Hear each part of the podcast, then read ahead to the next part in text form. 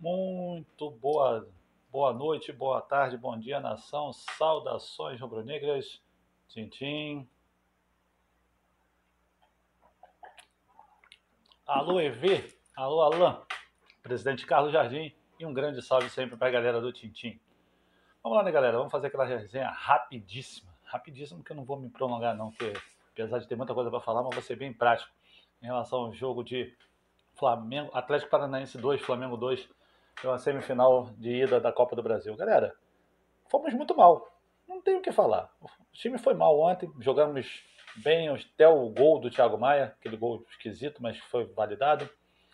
Tínhamos começado bem, com a linha um pouco mais alta, pressionando um pouco a saída de bola do Atlético Paranaense, do jeito que a gente gosta de jogar. Só que aí fizemos o gol. E não sei por que cargas d'água, o time simplesmente morreu. Não atacou mais, ficou cerceando a bola. Michael não, não produzia, Everton Ribeiro não produzia, Gabigol de pouco notado em campo, Andrés, a pior partida dele com a camisa do Flamengo. Nada aconteceu. Só que aí mesmo assim conseguimos virar o intervalo ganhando. No segundo tempo, aí entra o imponderável. O primeiro tempo do Léo Pereira estava sendo irrepreensível, pelo menos na minha opinião. Se vocês quiserem discordar, fiquem à vontade, tá? Só que aí, meu irmão, futebol é, é uma benção, né? Futebol tem que se jogar bem os 90 minutos, não apenas 45. Em duas falhas individuais de cobertura do Léo Pereira, saíram dois gols de bola aérea, Atlético Paranaense 2 a 1 E o Flamengo completamente desnorteado. Aí é nessas horas que, não querendo falar, mas já falando mal do treineiro, que vocês sabem que eu adoro, de onde não se pode esperar nada é que não vem porra nenhuma. Ele bota Vitinho, bota Diego, bagunça o time todo, mantém Tira o Michael, que eu não entendi até agora. Ele falou que o Michael pediu para sair. Desculpa, gente. Quem viu a transmissão do jogo ontem percebeu que quando dá um take na, na fisionomia do Michael quando ele sai, ele não sai com cara de quem, porra, pediu para sair, digamos assim. Mas, já que o treinador falou, vou tentar respeitar a opinião dele, né? Que só eles que sabem o que acontece lá dentro. O time realmente desmoronou. Ah, o Pedro entrou meio perdido, o Vitinho não joga nada e quer massagem, Diego, aquele jeito enceradeira dele de ser, time completamente bagunçado. Só que aí, graças a Deus, o imponderável entrou de novo em campo e conseguimos um pênalti na, na, na, na cotovelada, sei lá, na braçada do zagueiro, do meio-campista do Atlético Paranaense em cima do Rodrigo Caio. O VAR achou o pênalti, o juiz deu, o Pedro cobrou mal. Para mim, ele cobrou mal, apesar de ter esperado o Santos pular, ele cobrou mal.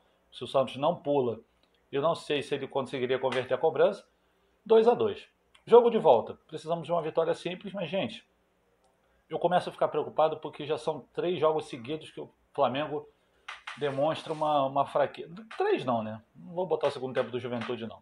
O meu tempo foi impreensível. Mas dois jogos seguidos que o Flamengo demonstra que tá, tá sentindo a barra. Tá complicado. E assim, tudo bem, tá? Ontem só faltava Rascaeta e Bruno Henrique. Porque o Davi Luiz, cara, o Davi Luiz jogou uma partida e dez minutos de uma outra partida. Então eu não considero ele tão imprescindível assim. Mas só faltando Arrascaeta e Bruno Henrique, o time produziu o que produziu ontem me preocupa bastante. Mas continuamos com fé. Quarta-feira que vem estou lá no Maracanã apoiando, se Deus quiser. Setor Sul, tá? Tá, diretoria? Setor Sul, tá? Já que vocês adoram o torcedor mesmo que apoia o Flamengo, a gente está lá no Setor Sul, quarta-feira que vem. Quanto o Fluminense, acredito que volta, dá até a volta de alguém, pelo menos do Bruno Henrique vai voltar, mas vamos confiantes, porque o trajeto é difícil. Vamos às atuações rapidamente. Diego Alves, para mim, não falhou nos gols, fez uma boa defesa no primeiro tempo, aquela básica. Isla, uma boa surpresa, para mim foi com certeza o menos pior em campo ontem, aplicado defensivamente, tentando o jogo com Everton Ribeiro, tentando a aproximação. Boa partida do Isla. Não vou dizer caça, não vou fazer caça às bruxas, né? mas tudo bem. Rodrigo Caio sóbrio no primeiro tempo, mas no segundo tempo deixou umas bolas a desejar, mas foi imprescindível no lance do pênalti. Léo Pereira, já como já disse, se tornou de melhor a pior em questão de segundos. Primeiro tempo para mim foi o melhor em campo, segundo tempo disparado o pior. Mas aí, na média, eu acho que ainda teve um que barrou ele. Muito mal, muito mal Léo Pereira, principalmente na bola aérea. Felipe Luiz já sobriedade de sempre, mas também não participativo como de outras vezes. O Ilharão jogou muito bem o primeiro tempo também. O segundo tempo, não sei se ele sentiu cansaço, não sei se ele ficou meio atordoado mediante as mexidas do treineiro, mas para mim, na média, foi bem. Thiago Maia, primeiro tempo, também muito bem, no segundo tempo cansa, não sei se é o joelho ainda que sente, ainda está meio fora de forma, mas no segundo tempo dos jogos realmente ele some. Andrés Pereira, para mim, disparado pior em campo, nervoso, atabalhoado, errando tudo que fazia, principalmente no primeiro tempo. No segundo tempo acho que ele calmou um pouquinho, mas não gostei da partida do Andrés ontem. Para mim, na média geral, foi o pior em campo.